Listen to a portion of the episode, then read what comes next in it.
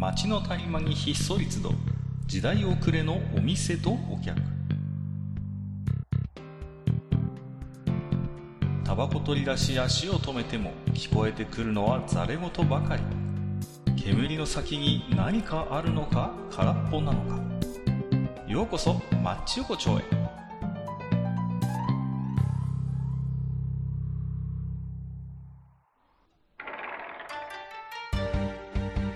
ゆう大将、まだやってる？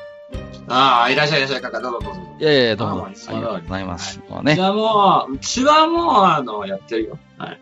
やって、まあまあ。うちはやってるよ。いやいや、そんな、そんなうちわを強調しなくてもな、言いたいことはわかりますけどね。はいあのー、何ですか、えーはいもうね、本当にお花見シーズンも一段落しましてね。はい。ええまあ、こっちの方もいよいよちょっとはい、散り始めたかなという感じなんですけどおうよ、おうまあ、あのーまあ、今年はね、なかなかできなかった方も多いかなとは思うんですけど、まあ、昔からね、こう、うん花より団子って言うじゃないですか。こまあ、はいはいはいはい。う、ね。まあ、うん実際その、お花見に行って、まあ、は行ってみりゃ、こう、お花を見るよりも、そこでこう、ね、敷物を敷いて、お酒飲んだり、何かおつまみ食べたり、ね、ちょっと軽いもの食べたりして、過ごす、その、まあ、食い意地が張ってるというかね、うん。はいそうはいいうはい。ことをちょっとまあ、言ったような、えーうんことわざなのかなと思うんですけうんうど、実際、お花見で、うんあの、す座って、はい。団子食ってる人見たことありますかって話なんですよ。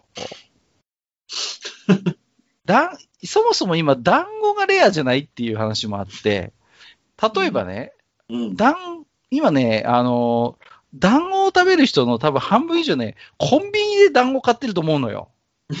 そうでしょう団ね。子屋がそもそも今少ないでしょ。こう、うんうんうんうん。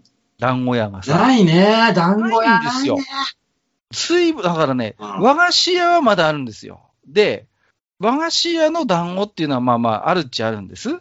でも、うんうん大将も知ってるはずなんですけど、うん昔は団子屋っていうのがあったんですよ。はいはいはいはい。基本団子専門みたいな。うんうんうん。ね。うんで、、団子プラス、まあ、せいぜい大福とか、柏餅とか、まあ、基本もう、餅系ですよね。こううんうんうん餅系、米系専門みたいな、うんそういう、こう、本当におばあちゃんが一人でやってるような、うんうん。団子屋っていう店が結構あったのよ。そうね。で、あの、なんていうの？まあ、ものにも、まあ、場所にもよるのかもしれないけど、あの、その場で焼いてくれるとことかあったもん。あったあった。ありました、ありました、うん。そうそうそうそう。あと、時間によってはね、こう、それこそ、焼きたてでね、こう、ね、うんうん、この時間に行くと、なんかこう、食べられるみたいな感じでね。そうそうそう。いうのもありましたからね。うん。うん。だからね、そう考えるとね、本当に今なかなか団子をね、こう団子屋で見る機会もなくなってきたのかなと思うんですけれども、そうですね。しかしこの団子ってやつは本当にこうシンプルな食い物でね、こう、うんうん。まあまあ、串に団子が刺さってるじゃないですか。はいね。で、あの、まあ、1個目、2個目はいいですよ。こう、うん上からパクってじゃないですか。途中からさ、こう、うん食べ方を変えなきゃいけないっていうところが面白くてね、こう、3個目ぐらいから上からいけなくなってくるじゃないですか。こうんそうですね。はいう、ね。あの、要は串がもう露出してるわけですから。はいはいはい。そうすると、こう、横からこう、こう、なんていうの、かじそうですね。はいはい。ニューって感じで、こう、串から引き抜くみたいな、ああいう、こう、作業が一つ加わってくるわけじゃないですか。はいはい。あれをやってる時にうん、僕は思うんですね。こう、うんああ、俺今、団子食ってるなーっていうね、こう、団子食ってるなーって思いになるんですよ。はいはいはい。そうそうそう。まあ、団子独特といえば独特の食べ方ですよね。そうそう、あの、横からね、こう、うん引き抜いて食べるみたいなだけ。ど、それ焼き鳥は違うんですか？焼き鳥もまあまあそうなんですけど、ですよね。ええたただ、あのーそうね、ちょっとやっぱでも趣が違うかな。その、まあまあまあまあ、食べる雰囲気とかね、あの空間も違うのはわかる。まあまあまあ。うん。あの、結局、その、焼き鳥の場合は、あんまり抵抗感ないじゃないですか。その、刺さってはいますよ。刺さってはいるけど、基本、歯でこう横からガチってやって、スッと引きます、スッと、こう、引き抜けるじゃないですか。まあまあまあ、確かに。焼き鳥の場合確かに抵抗力はそう焼き鳥の方が少ないです。ところが、団子っていうのは、すっかりあの、串にまとわりついてですね。密着してるわけですよ。そうですね。ええそうすると、あの、餅をね、あの、3個目の団子にこう、かぶりついて横から、にーってこう、あの。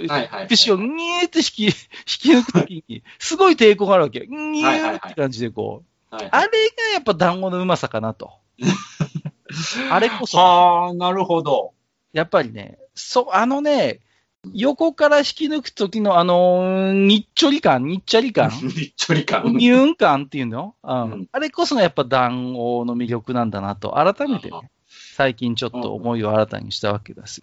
僕はね、その動作には特に何も、あの、感じないんだけど、ちなみにいやいや、あれこそが団子の醍醐味だと僕は思ってただ、ただね、ただね、僕はね、団子屋の団子こそ団子であって、あの、スーパーとかコンビニとかで売ってる団子は団子じゃないって思ってる理由が、一個だけ確実、確実、確定事項が一個あるわけですよ。ほうなるほど。はいはいはい。それはね、うん匂いなんですよ。あー、はいはいはい、わかるよ。わかってるよ。団子屋は、特に、あの、焼いて、ちゃんと焼いてる団子屋は、焦げ臭いんですよ。そう、そう。ちゃんとね、うんちゃんと焦げ臭い匂いが、あの、あるんですよね。ちゃんとまあ、焦げ臭いって言うとちょっと嫌な言い方だけど、香ばしいという、香ばしいね。ちょっとムラのある感じのね。そうそうそう。そうそれが、それこそが団子のうまさの、僕の中で6割占めてる。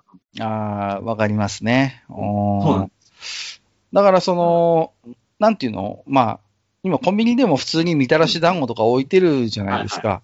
いね。で、ただ、やっぱりこう、そうじゃないんですね。で、あのね、お行儀が良すぎるんです。コンビニのみたらし団子は、お行儀が良すぎます。あの、いや、あれはね、だってあれ、見た、あれはね、違う、あれはね、ただの白玉。あれは。まあ、だから、うんにっちゃり感がないのよ。非常にお行儀がいいの。だから、あれも基本串にさせてる団子形態だから、まあ、3個目ぐらいから横から行くじゃないですか。だけど、あいつはお行儀がいいからさ、くっとこう、すあの、串を引くと、スッと抜けるんですよ。はいはいはいはうん。だから、抵抗感がね、なさすぎるの、その、い。ねああのね、そそう。で、もう一つね、この団子の、本物の団子の魅力を、あのお話ししますと、まあ、はい例えばよ4つ刺さってるとするじゃないですか。はいはいはい。で4つ目も横から行きますよね。ではいスッと引き抜ね、はい抵抗を感じながらも引き抜いて、4つ食べましたと、団子。はいそうすると、串をご覧なさい。そこにね、絶対言うと思った、それ俺。言うと思ったでしょ？あのね、団子の、あの、こう、なんていうの、あの、残りがね、必ずこうついてるのよ。あのうん、串に。ね？わかる。うんあれを、あれを眠るっていう。絶対言うと思う。あれを眠ってる時に、はあ、俺団子食ってるなーっていう。団子の出てきた時に絶対それ言うだろうなって思ってたもん。いや、これもね、僕の中で団子食ってるな感を味わえる、こう、ランキングのかなり上位に位置するね。今時ね、こう、串にこびりついている、こう、食べ物のカスみたいなものをうん、こう、こそげ取って食べるっていうことを、この現代日本において、普段やることがありますかっていう話なんですよ。団子ぐらいでしょ、今、ああいうことするの。ね？まあけどね、やっぱりね、あの、思うわけですよ、そのね。あの、コンビニ団子さんは確かにその閣下の言うその眠る動作も必要ないし、その、にっちゃりとしたもの、ね、状態でこう、抵抗感なくこう引き抜けてしまうわけじゃないですか。まあまあまあ、そういうことですね？で、で、僕に言わせれば、もう本当にあの、僕の団子の楽しみの6割がないわけですよ。まあまあ、そういうことですね。彼が、だからね、やっぱしあの、ちょっとね、団子を出すには、やっぱしね、あの、団、なんか、何らかの、こう、ななんていうのかな、ラインが必要だと思うんですよ。はいはいはいはい。やっぱりね。基準をやっぱ設けるべきだと思うのよ。なるほどね。うん。うん。あのーだからね、これもなんか前喋ったことがある気もするかもしれないけど、いわゆるそういうこう、手作りというか、こう、団子屋の、うんこう、さて、この前ついこの前ね、手作りにそんなに価値を乱すみたいな話をしといてさ、ききなんかあれだけど、やっぱ団団子はね、やっぱりあの、にっちゃり感なんですよ。あの、お行儀が良すぎるんだ、いずれコンビニの団子っつうのはさ。はいはいはい。だから、あの、にっちゃり感が味わえる、やっぱりあの、団子というのを、ぜひちょっとね、あの、もう一度見直していきたいと。ああいなう、こう、食べ方ができるものっていうのが、今ね、もうなくなってきてますから、本当に。ね、うんそういうことなんですよ。うんやっぱり。うん。で、あの、にっちゃり、にっちゃりした、あの、ね、にっちゃり感をやっぱりこう味わうものなんですよ、団子っていうのはね。ちなみにクックは団子何味が好きなあのねうん、これ、これも地方食出ると思うんですけど、うちの方はね、あの、醤油団子ってあるんですけど、のうんうん。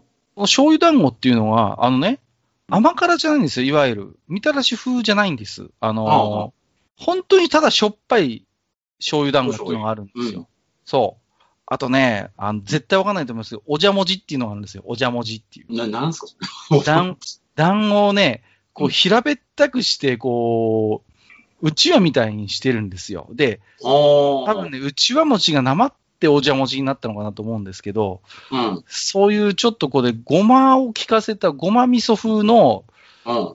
団子があるんですよ。これがね、この辺ではもう二大巨頭なの。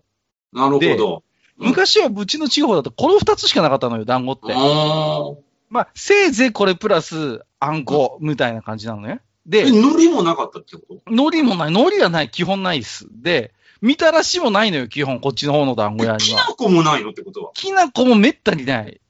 で、あ、もう、もう、そら、そら、かっか、あなたのとこ、団子過疎地やで、それ。いやいや、違うよ、団子王国な団子過。疎地やって、それ。逆なんですよ。いやいやいやいやその、その、しょ、しょっぱい醤油団子とそのお茶餅っていうちょっとごま味噌風の、これ、これがどこの団子屋にもあるわけ、これが。で、非常にこう、だからそれが僕は団子だと思ってたわけ。でも本当それしか知らなかったから、うんところが、なんかうん、こう、コンビニ屋的始めて、うんなんかこう、あとなんかちょっと上品な菓子屋が近く近くにできてさ、行ったらさ、うんなんか、なんかこう、甘辛のタレがかかってる、何ですかこれはっていう。ね？もうこの衝撃よ、この。高校生ぐらいで初めて僕は知ったからね、みたらし団子っていう存在を。はいみたらしを。ね。なんだこれっていう、そういう、だから、あのね、僕もだからこうヌタじゃないけど、うん団子も絶対地方色があると思うんですよ。これは。もう、それが今や、多分ね、こう、団子屋がもう減ってきて、いわゆるローカル団子が危機に瀕してると思うんですよ。ね？そうそう。で、あのーコンビニでも全国統一されたみたらしがね、もう全国統一してしまったわけですよ。はいはいはい。豊臣秀吉ですよ、団子界のみたらしが。まあまあまあ、そうですね。ね、北海道から沖縄までコンビニのみたらし団子はもう全国を制覇して、我こそが団子であるっていう顔をしてるんだけども、いやいや、ちょっと待ってくださいと。ね。まだまだローカル団子頑張ってるぞと。ね。なるほど。うん。なるほだど。東北の竜がいるわけですね。東北にはその醤油団子とそのおじゃもじもあるし、うんそれこそどこですか？あの、串にはこそ刺さってませんけど、各地各地にローカル団子あるじゃないですか、ちゃんと。うん熊本でしたっけ？なんかいきなり団子ってありますよね、なんかね。あの、あれはね、あのね、今回のお話の中のものとくっつけていいものか僕は迷っちゃうね。全然ちょっとね、でもね、まあ、あれはあれでやっぱほら、あの、ローカル団子としてきちんと確固たる地位を築いているわけじゃないですか。やっぱりね。あのね、僕はね、あの、不思議なんだけど、あの、僕僕もね、まあ、ほら、やっぱしあの、まあね、いろんなところに行って、いろんなね、ところでこう、お菓子とか和菓子とか食べたりするけど、あのね、もしかして、これはね、あの、小麦粉ので、なんていうのかな、伝わってきた伝わり方とちょっと僕はリンクしてるんじゃないかってちょっと思ってるんだよね。はあ、あなるほど。はいはい、はい。うん。あっていうのがね、あの、九州のお菓子って米粉使ったお菓子ってちょっと少ないんですよ、他より比べると。あ、そうなんだ。へえ。そうそうそうそうそうこっちの方は。だからね、あのね、正直あの、口に刺さった団子文化自体がね、どっちかっていうとマイナーなんですよ。おお、はいそれは新鮮だ。そうなんだ。そうそうそうそう。あの、どっちかというと小麦粉とかでこう練って蒸し上げたようなものの団子文化の方が大きいっていうか。そそれがむしろ団子だと。そうそうそう。なるほどねいわゆる団子ってなっちゃうとね。うん。だからこう、なんてやっぱりね、団子ってそういうローカル色がすごい強いはずなんですよ。いやいや、本当に、だから、団子の定義、まあ、今回のね、メイン、メインはいわゆる串団子じゃないですか。串団子です、串団子。ね。ではなく、その団子って広げたときに、おそらく材料から、うん。製法からいろんなもののバリエーションのこの団子っていうのはね、もしかしたらね、やばいんじゃないかなっていう。はいはいはいはい。うん。ああ言ってみりゃね、丸めてしまい、粉を丸めてなんか味付けりゃ、それが団子なわけですよ。団子っていう。そうそうそうそうそう。ね。うん。だからそういう、そう団子のその包容力ですよね、それはね。ねこう言ってみれば。ううんん。あとよくさ、あの、三色団子っつってさ、はい緑、はい白、赤みたいなさ、団子、よく見かけるけどさ、あれ、言うほど見ないよねっていう。あまあ、それもそうだし、なんか言うほど食べたいと思わない。そうそうそう。言うほど食欲そそらないよねっていう。なんなんですよね。あの、あれ、ね、ひな団子ですか？あれは。ひな祭りの時の団子なの？うなんでしょうけど、あの、正直、こう、よもぎの団子だったりとかね、それこそみたらしさんとか、あんこが乗ってるとか、の方が全然食欲そそられちゃうんだよね。そうそうそう。あの、三色団子って未だに僕だから食べたことがなくて、ちゃんと。味がだからわかんないの。今だ、うんあれは何？中にあんこが入ってんの？何も中には入ってないよ。何？あれは、何？スワマみたいなもんなんですよ、言ってみれよ。スワマとは違うのあれは。たなんかねあいつあいつ多分、なんていうのか、か、なんか、団子界の中でもちょっとかぶいてるんだとは思うんだけど、結構。はいはいはいはい。うん。かぶいたポジションのやつだとは思うんだけど、中身があるかどうかは結構怪しい。怪しいよね。そう。あのーだから、その、団、団子っていうのは結構その中身があるないみたいなところはやっぱありますよね、なんかこう。そうそうそう。ね。で、たまにこう、中身がないと思って食べてるで、中身があってびっくりするやつとかありますよね。あら。中蜜入ってんのみたいなのもうんあったりするじゃないですか、こう、うんね。それちょっと面白いですよね、その辺もね。うんこう。だから、まんじゅうって大体中に入ってるじゃないですか、あんこが。はいはい、はい。まんじゅうってつくやつはさ、大体なんかつくじゃないですか。はい入るじゃないですか。だけど、団子ってさ、本当にそれ、情報だけだと、中に入ってるか入ってるか分かんないのよね。これが。まあね。まあね。まんじゅうは確実の中なんか入ってんなって思うまんじゅうは確実に入ってるじゃないですか。うん。そうそうそうそう。ね、大福も大抵入ってるじゃないですか。う んまあ、まあ、大抵というか100%でしょ、大福になったらもう。だ団子はね、うんそこが読めないんですよ。で、ね、中に黒蜜とか入っててさ、全然知らないで食べてさ、噛み切ったらブチュッなんつってさ、うん黒蜜が手にベタっとついちゃったみたいなこともあるんですけど、あなんかね、あの、なんていうの、あのご、ごまのあんみたいなのが入ってるやつもあるんで。あらあらあらあるよね。だから、ちゃんとだから団子は、あのーあれですよね。そういう、特に串に刺さってれば安心なのよ。串に刺さってれば基本、中身ないかまあまあ、らね。中はないからね。絶対ないからね、基本ね。だからあの、串が入ってない団子はやっぱりね、書いとかなきゃダメね、ちゃんと。中に何か入ってるのか入ってないか、ちゃんと書いとかないと、うんこれはやっぱり良くないと思うね、そこはね。うん、まあ、そう、ぜひちょっと、まあ、最後はね、あの、はい団子業界への提言も含めて、ちょっと団子の はい話をしましたけども、僕はね、まあね団子協会はもしかしたらね、もう一枚岩ではない可能性が非常に高い。団子はね、ちょっとちゃんと、もう少し分けないとダメかもしれない、その、定義をね。なんでもかんでもね、あの、団子にしすぎなんだよ、こう、ね。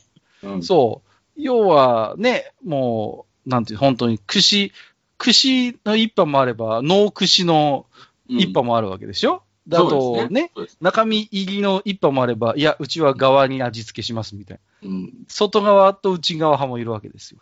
結構細かく分類されますよね、そういう意味ではねそうで。すね。ええうん、まあ、ぜひね、ちょっと団子の世界のね、あの、はいまあ、団子だけにね、その辺ちょっとこう、あまり団子をしないで、こう、細かくこう分けていただきたいと。まあまあまあまあ、ちょっと笑っておきましたよ。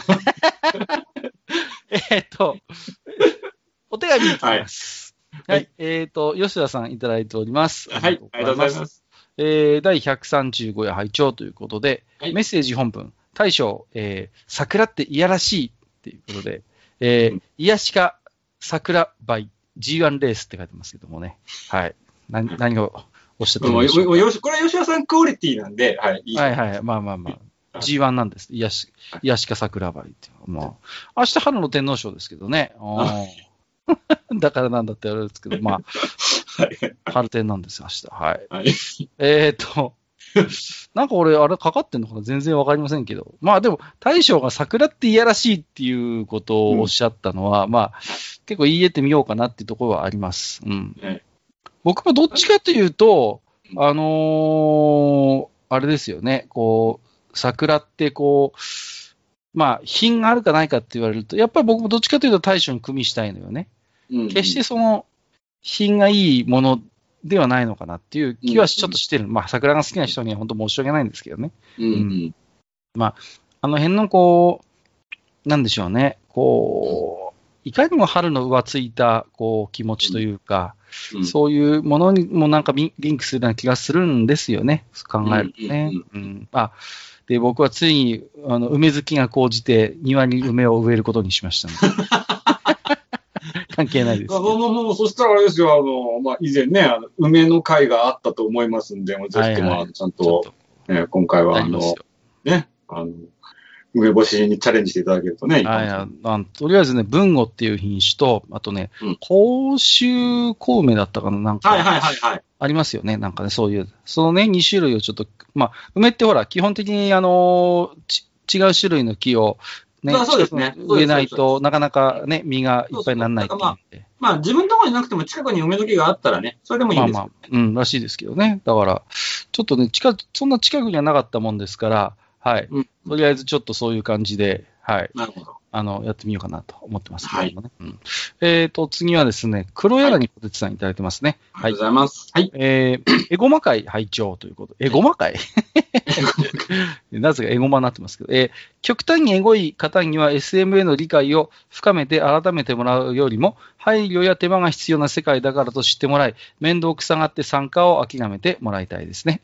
本物の方はそれでは諦めないだろうし、かっこうん、という考えでされてきた各界隈もありますよね。難しいということでいただいてますけどね。まあよく言われることですけど、誰もが最初はにわかだったっていうことで、そうですね。まあ、まあそれはそうです。う。ん、だからその、そういう人たちを大事にしないと、うん業界が先細りしていくよっていうことをよく言われますけど、そうですね。なんかね、一つには僕言い方のような気がするのよね。うん、なんか、にわかっていう言い方はちょっとさ、うんちょっとやっぱりこう、ネガティブなニュアンスを含んでるじゃないですか。うんうん。やっぱり、なんか、なんていうのかな、そうじゃなくて、やっぱりこう、ね、初心者とかさ、ね、うん。そうそう、初学者とかさ、なんかね。なん、かね、思うんだけど、やっぱね、あの、情報の伝え方がどんだけ、あの、なんか、順序立てて正しいかっていうのも結構大事かなってやっぱ思うんですよ。うん、そう、だからん、先週も似たような話しましたけど、うん、うん。今ね、情報だけ取ってみりゃ、あっという間に耳年寄りになれるというか、そうそうそう。知識だけはね、あっという間にこう上級者レベルになれるんですよ。どんな業界でも、ジャンルでも。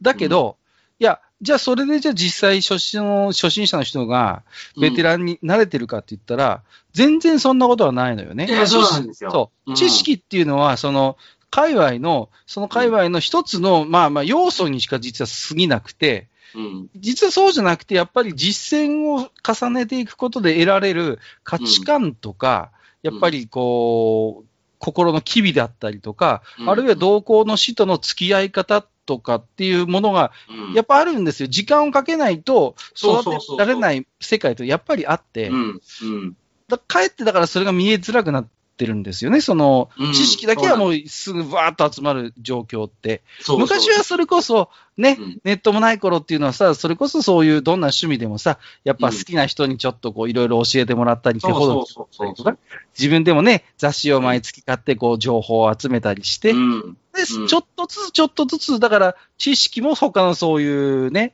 部分についてもちょっとずつステップアップできたから、そういうこうアンバランスなことって起きにくかったと思うんですよ。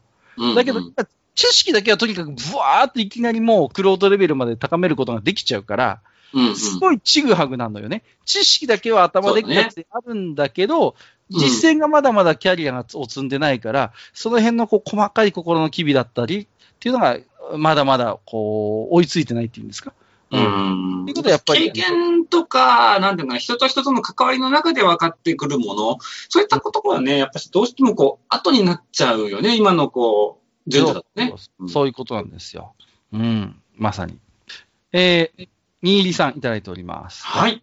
ありがとうございえー、ます。ということで、えー、ヌタの分布図はどうなっている？ひとまず高知はありだということで、はい。おえーとですね、画像付きでいただいてまして、これあ、ニンニク入り土佐のヌタっていうことで、あ、それそう、そうね、あの、聞いたことある。土佐のぬたは、なんか、うんぬた、うん、なんかね、ニンニクの葉だったっけな？はいはい。なんかね、ニンニクが入ってる。これは、酢味噌みたいな感じなんですかね、やっぱり基本は。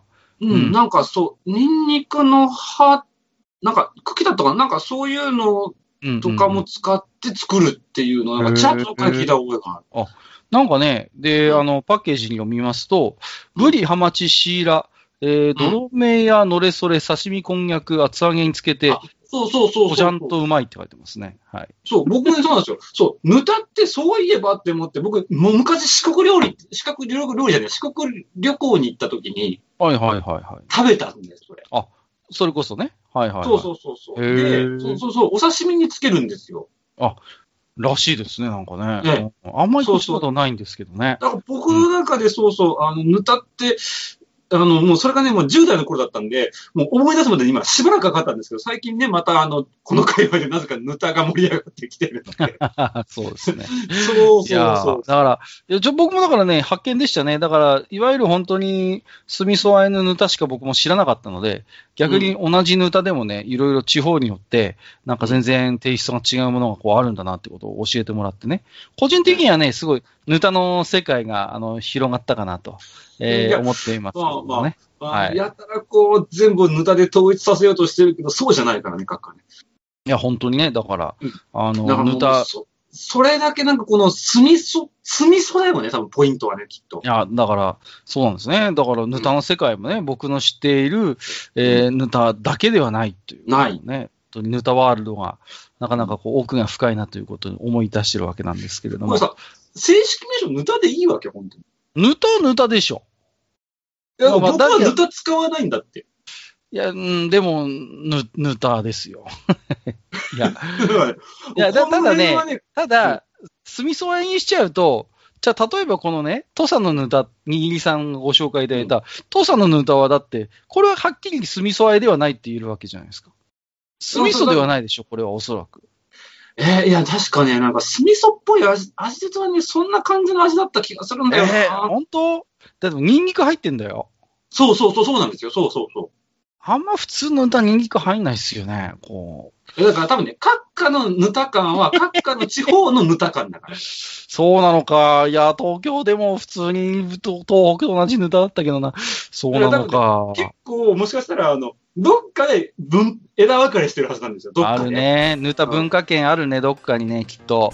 うんポッサマグナのようにどこかにこう、分岐点があるんだと思います、そう。そこのね、なんていうかな、ターニングポイント、ブレイクポイントを分かっとかないと、多分なんか分かんなくなっちゃう気がするね。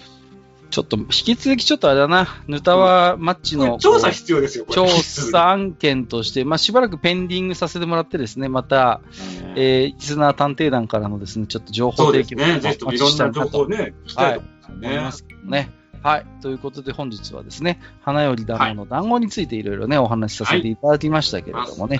はい。まあ、あのね、ぜひね、あの、本当に今ね、団子屋っていうのは数が減ってきて、なんかそういうおばちゃんとかおばあちゃんがね、はいあのまあ、こう、家庭で作って、それを普通にお店、お家のね、うんうんうんうん軒先で売ってるみたいな、そういうスタイルの団子屋ってのはやっぱ減ってるみたいなんですけれど、うんうんうん。ぜひね、皆さんも、あの、地元のね、ローカル団子を大事にしていただいてですね。はい。そうですね。はい。そうそうそうそう。コンビニのみたらしだけが団子じゃないぞという、ちょっと団子の意地を見せていただきたいね。まさにね、あのー本物の団子のごとく、にっちゃりとこう、そこは粘り腰でこう、ね、生き残っていただきたいと、えーはい記念いたしまして、はい。はいじゃあ今日これからね、コンビニ行って、コンビニのレジの横にあるみたらし団子のパック買って帰ろうかなと思いますけれど。もうね、もう、もう身を蓋もかないこと言うとね、言うけど、あれだよね、本当あの、あのだ、あのみたらしだけはなんか買う気になれないんだよな。あ、そうですか？僕今日散々、散々ディスっといて僕たまに買ってますけどね。ということで、えー今日もね、大将どうもありがとうございました。はい、はい、ありがとうございました。